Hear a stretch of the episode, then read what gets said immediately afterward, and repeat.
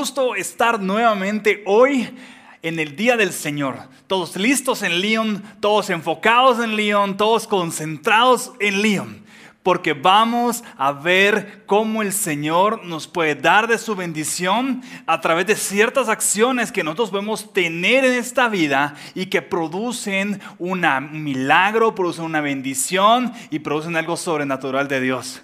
Listo para recibir un tema que es esencial en nuestras vidas para poder ver y, y poder sentir y poder vivir el poder sobrenatural de Dios. ¿Cuántos en casa quieren sentir? ese poder de Dios? Pues este es el tema. Esta es la prédica que necesitamos para que nuestra vida se empiece a manifestar el poder de Dios.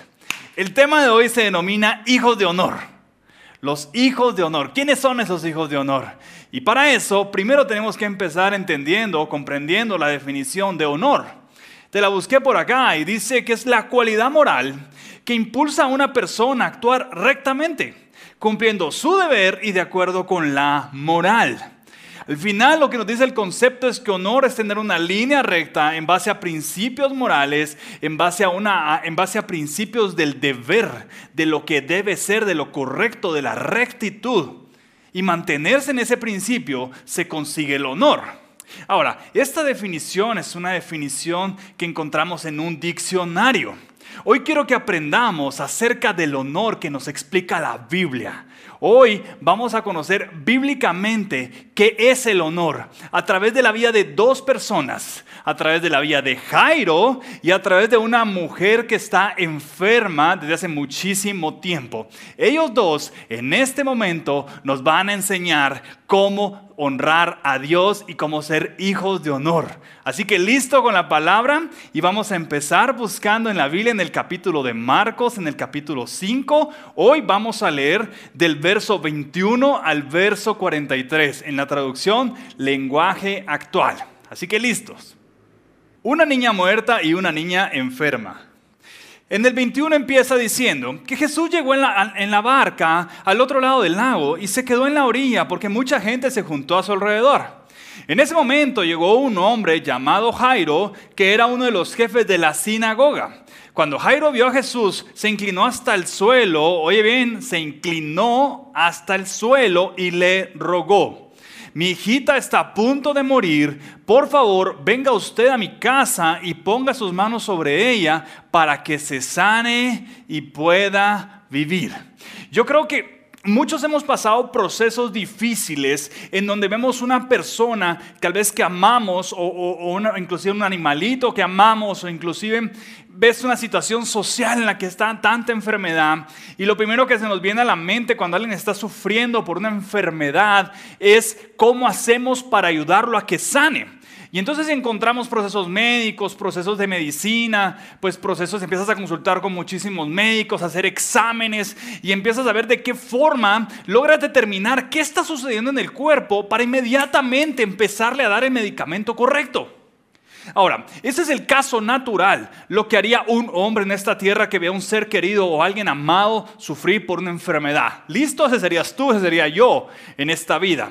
Ahora, Jairo, que es uno de los jefes de la sinagoga, va a buscar a Jesús porque en él lo que vemos ya es una es una es un anhelo de que Jesús llegue a ver a su hija que está mala, está muy mal. Ahora, ¿por qué Jairo va a buscar a Jesús? ¿Por qué?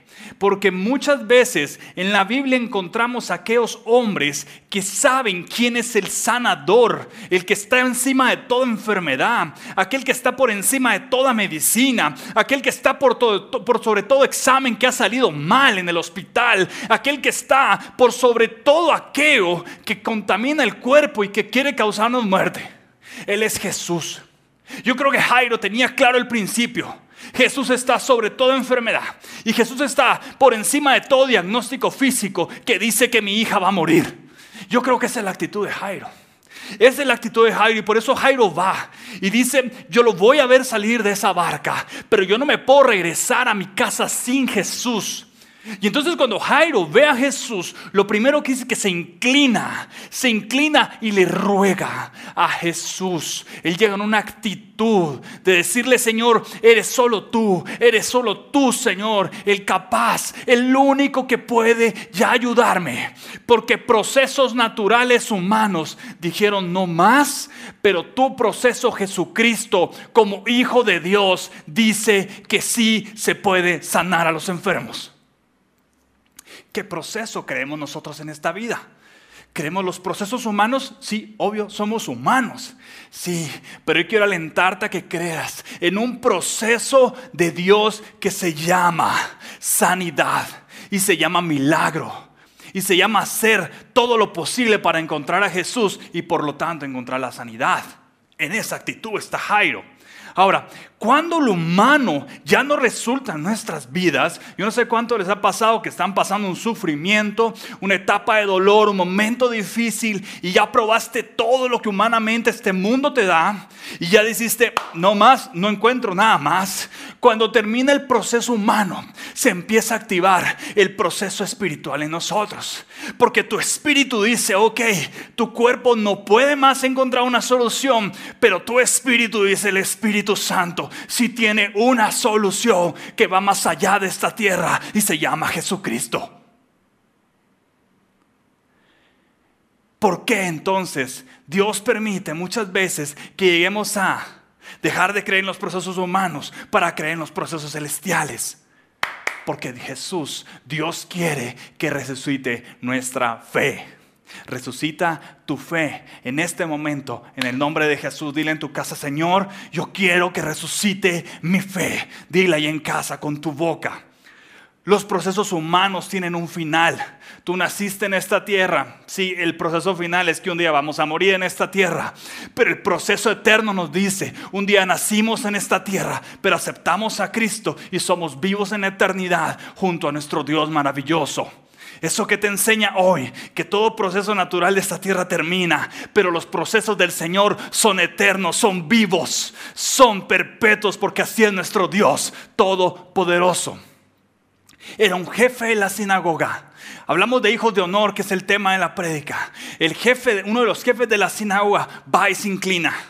Y muchas veces tú te encuentras con jefes de empresas, con jefes de familia, con jefes eh, aún espirituales, tal vez en un templo. Y nos cuesta tanto llegar a la solución correcta de nuestras vidas. Nos cuesta tanto superar las pruebas. Nos cuesta tanto encontrar una solución. Nos cuesta tanto encontrar cómo salir de un problema. Nos cuesta tanto levantarnos económicamente. Nos cuesta tanto levantarnos eh, familiarmente. Nos cuesta tanto levantarnos a nivel de pareja por un dolor que estamos pasando nos cuesta tanto levantarnos, una etapa difícil, nos cuesta tanto levantarnos.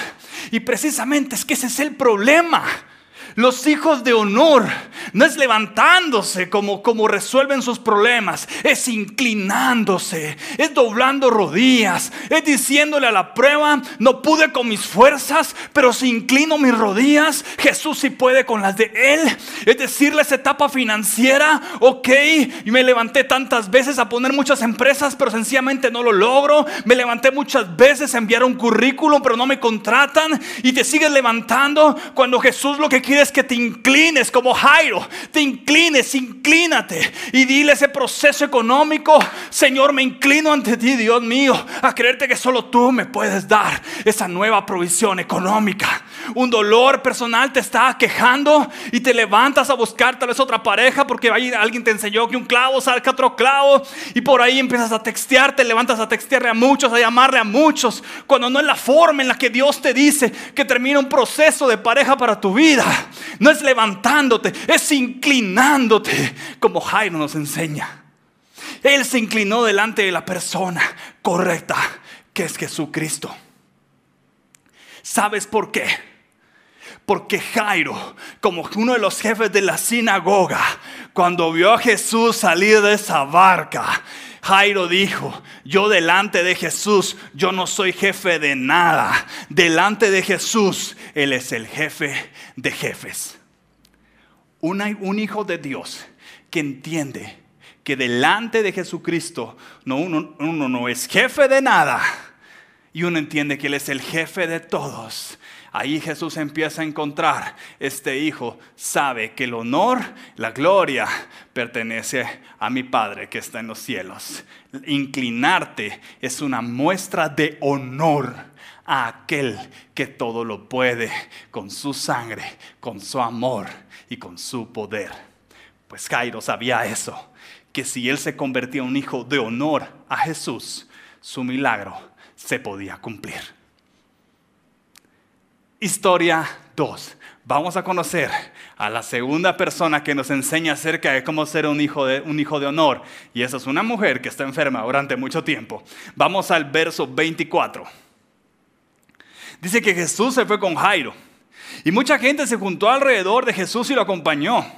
Entre la gente iba una mujer que había estado enferma durante 12 años, perdía mucha sangre y había gastado médicos todo el dinero que tenía.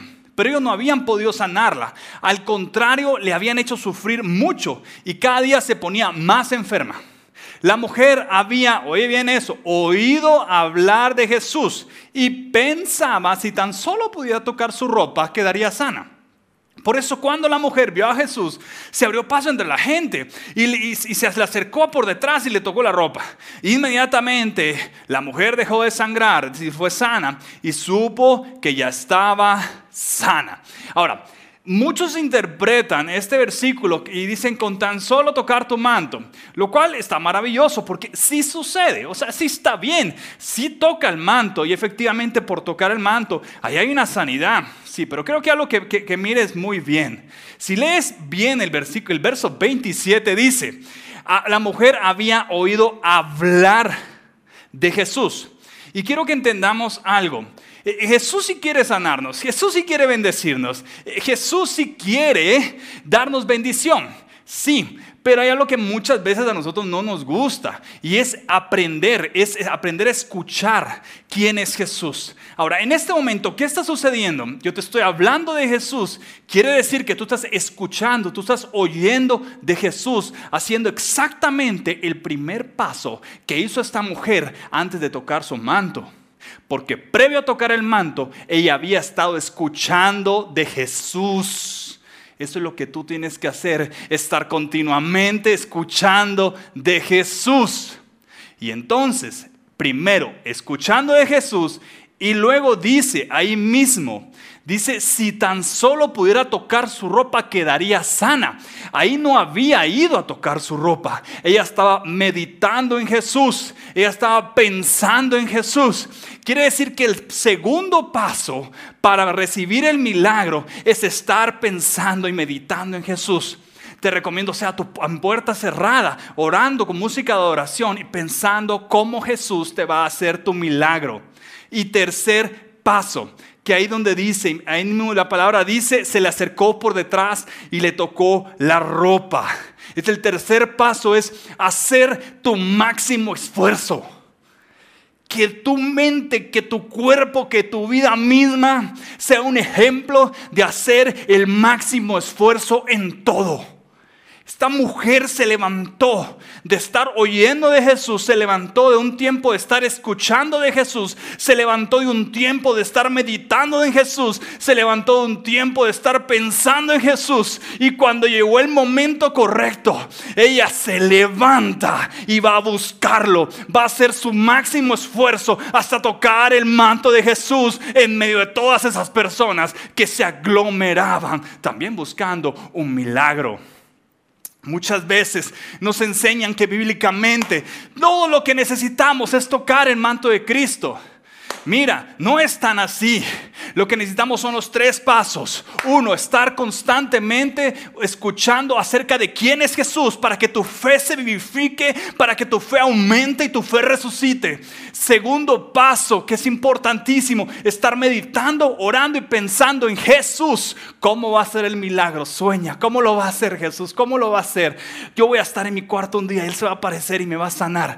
¿Cómo vas a meditar tu milagro? Medítalo, piénsalo y tercero, cuando Jesús y tú lo sientes en tu espíritu, vas y haces tu mejor esfuerzo hasta conseguir tu milagro. Eso fue lo que hizo la mujer. No solo tocar el manto. Tocar el manto fue parte del proceso. Los tres pasos son los que te llevan a tocar ese manto y que Jesús haga su milagro. Como bien nos hemos, nos hemos inculcado, hemos aprendido esta semana, haz tu mayor esfuerzo. Dios hace el milagro. Vamos a seguir. Entonces dice, en el 30, dice que Jesús se dio cuenta de que había salido poder de él. Entonces miró a la gente y preguntó, ¿quién tocó la ropa? Sus discípulos le respondieron, mira cómo se amontona la gente sobre ti. Y todavía preguntas, ¿quién te tocó la ropa? Pero Jesús miraba y miraba a la gente para descubrir quién lo había tocado.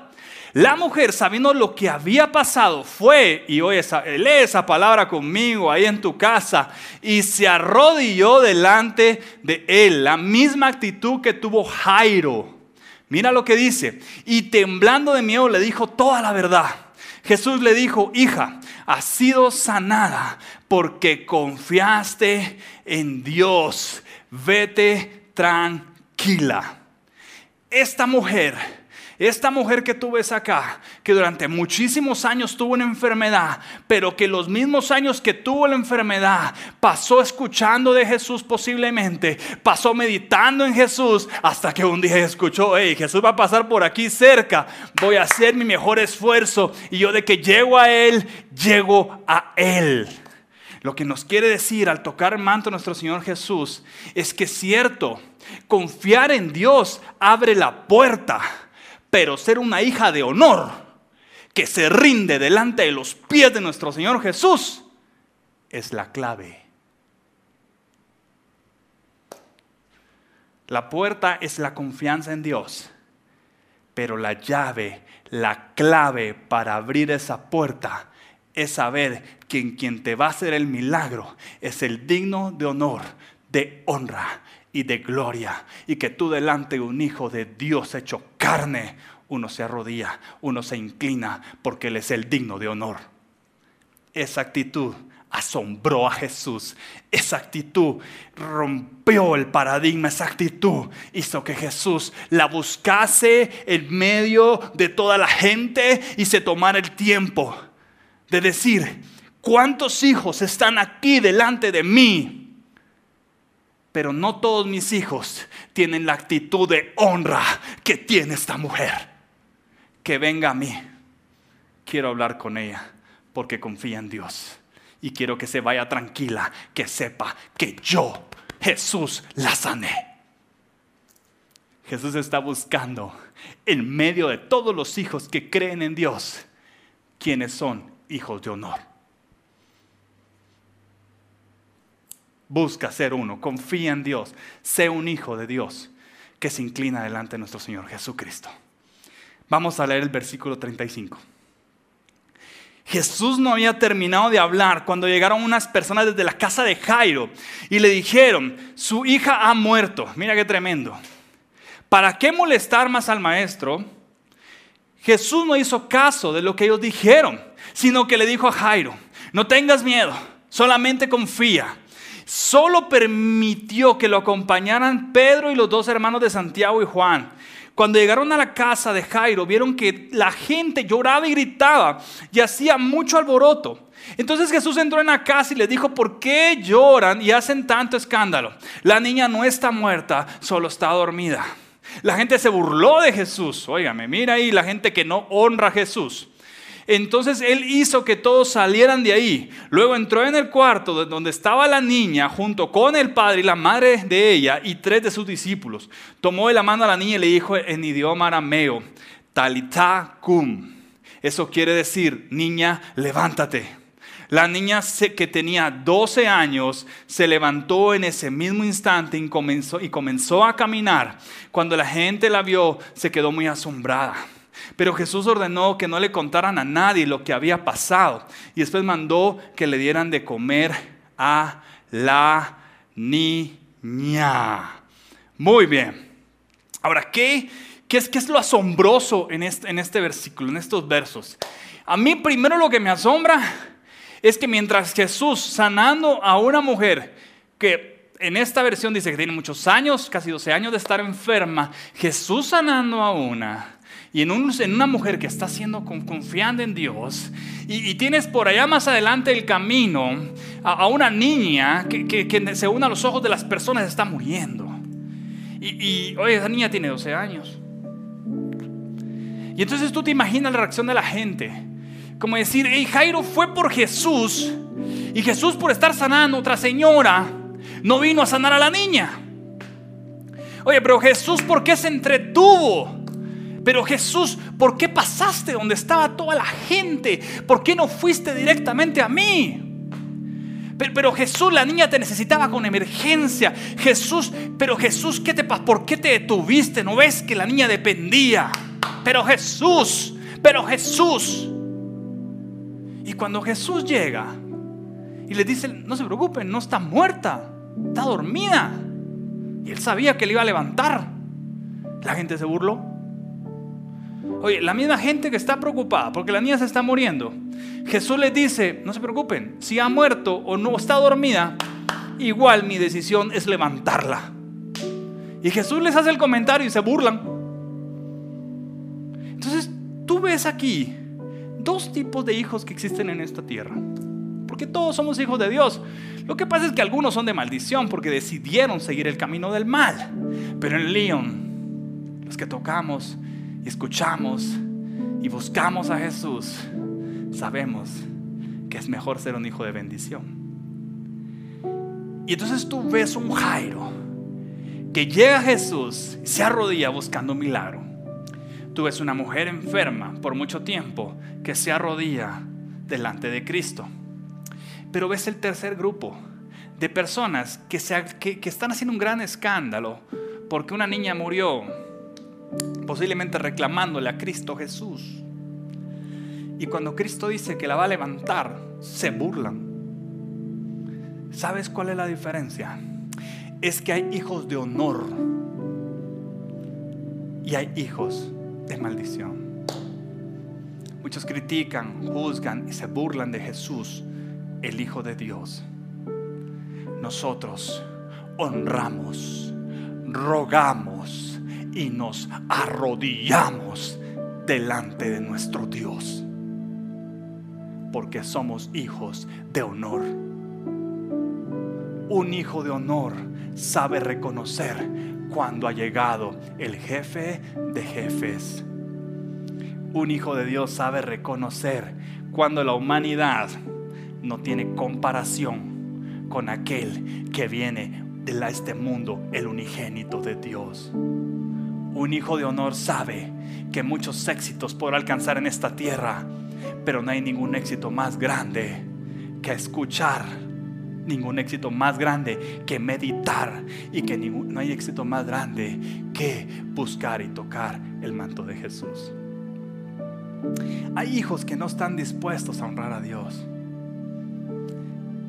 pero Jesús vino a hacer que los hijos que sí los honramos recibamos nuestro milagro. Ahora yo te quiero decir algo aquí donde estamos hoy.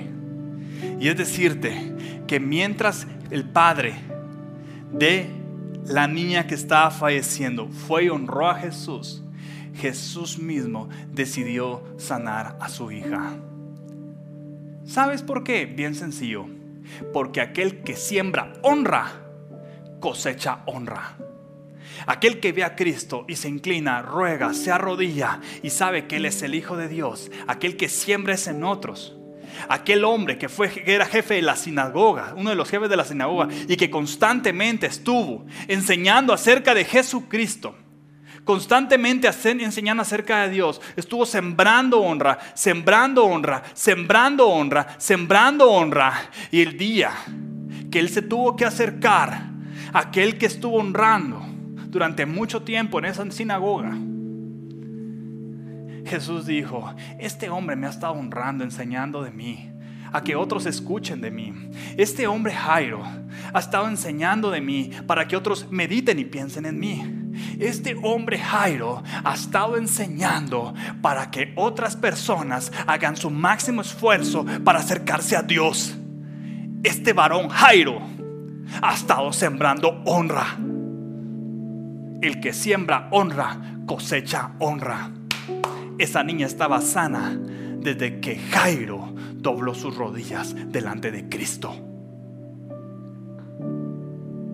Y ahí es donde se confunden todos. Jesús sana de formas preciosas. Muchos, muchos creemos que es en nuestro tiempo, es en el tiempo de Jesús.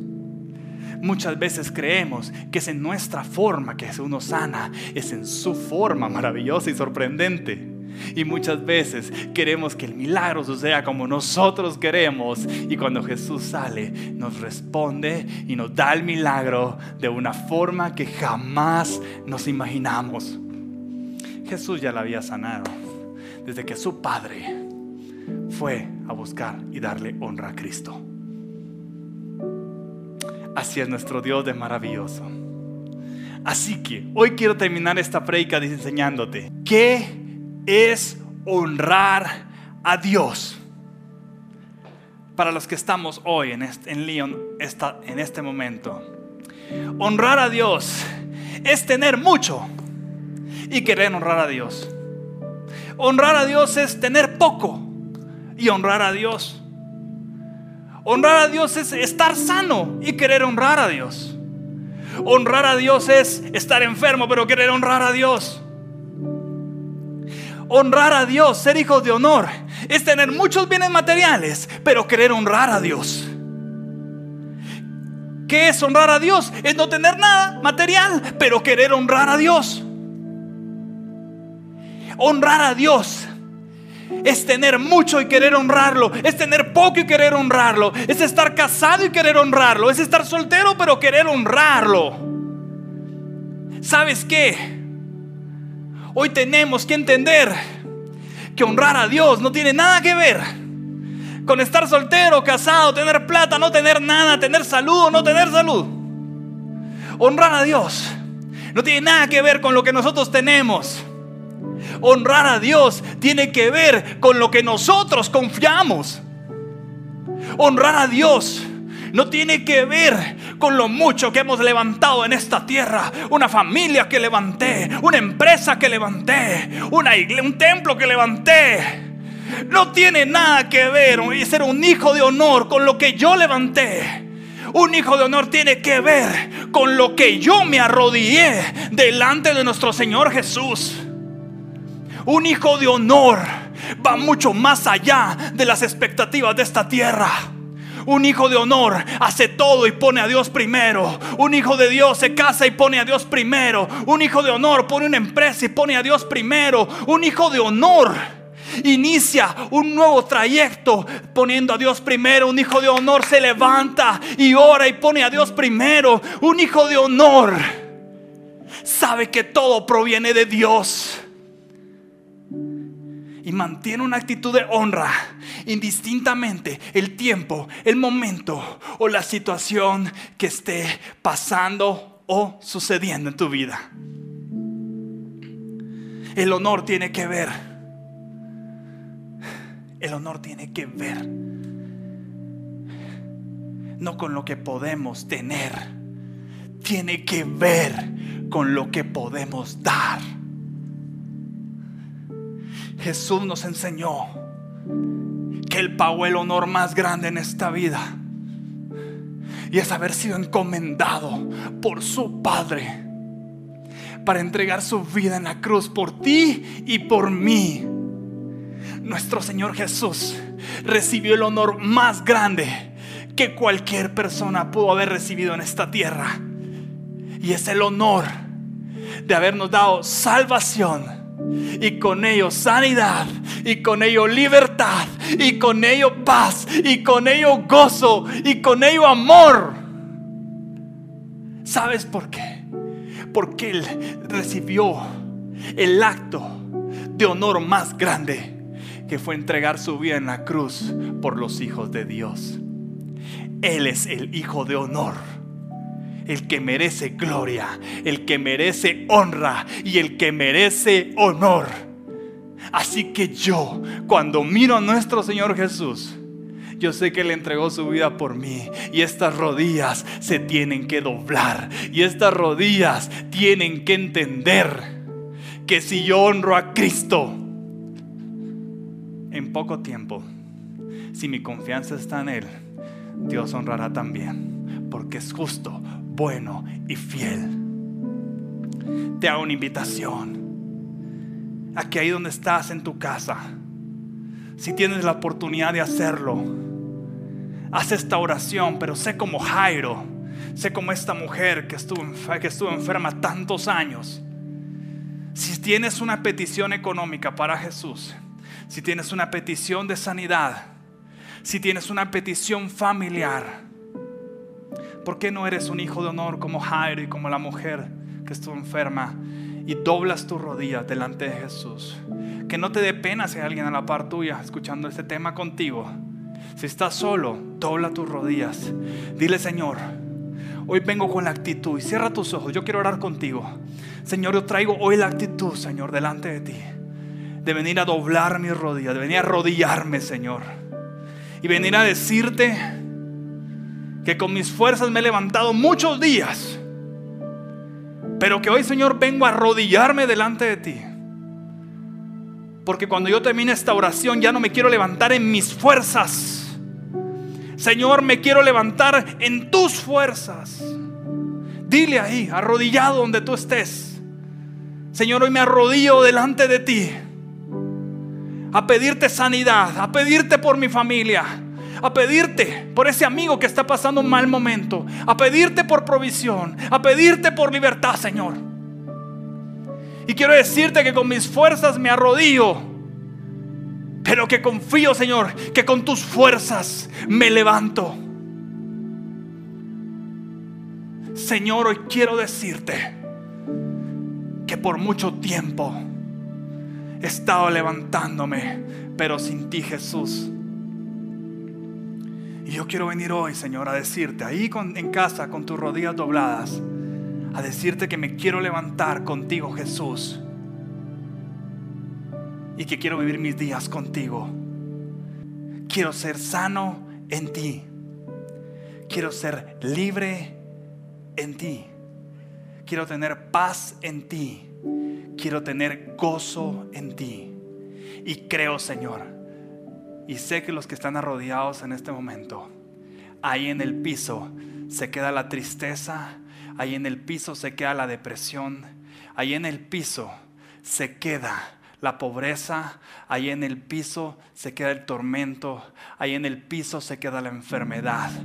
Y sé que en el nombre de Cristo Jesús, ahí con tus rodillas dobladas, eres sano en el nombre de Cristo, eres libre en el nombre de Cristo. El perfecto amor echa fuera todo temor de tu vida y la paz de Dios llega a ti sobrenaturalmente. Ese tormento, enfermedad se queda en el piso. Cuando te levantes, si estás dispuesto a honrar a Jesús con tu vida, cuando te levantes, vas a recibir tu milagro en el nombre de Jesús. Créelo, confía confía, toca el manto de nuestro Señor Jesús ahí en tu casa de rodillas y ruégale para que llegue a tu corazón, a tu vida, a tu familia, a tu empresa, a tu trabajo, con tus amigos, con tu padre, con tu madre. Ruégale de rodillas. Jairo así lo hizo. Y esta mujer que mucho tiempo estuvo enferma así lo hizo. Cuanto más tú que has aprendido hoy a ser un hijo y una hija de honor. En el nombre de Cristo Jesús. Si quieres en casa, si, si te pusiste de rodillas, ponte de pie. Y quiero decirte algo, y es que motivarte a que honres a Dios. Honra a Dios con todo lo que tengas. Con todo lo que tengas. Honra a Dios con lo que tienes. Honralo yo te aseguro que Dios va a honrar tu vida. Muchos somos pecadores en esta tierra y recibimos la honra del Señor solo por luchar, buscarlo al máximo cada día. Escucha más de Jesús, medita más en Jesús y sal cada día, en cada momento, en cada segundo, a dar tu mejor esfuerzo, porque verás pronto el milagro de Dios. En todo lo que hagas, pon a Dios primero en tu vida, porque en todo lo que recibas, tú verás el poder y la mano sobrenatural de Dios. Así lo creo en el nombre de Jesús. Así que recuerda que el honor más grande no es lo que tenemos o lo que no tenemos. El honor más grande es hacer el propósito de Dios, vivir en el objetivo de Dios con intención, la intención de Dios en nuestras vidas. Quiero decirte que Dios honra a los que le honran y sé que Dios te va a honrar si tú lo honras a Él.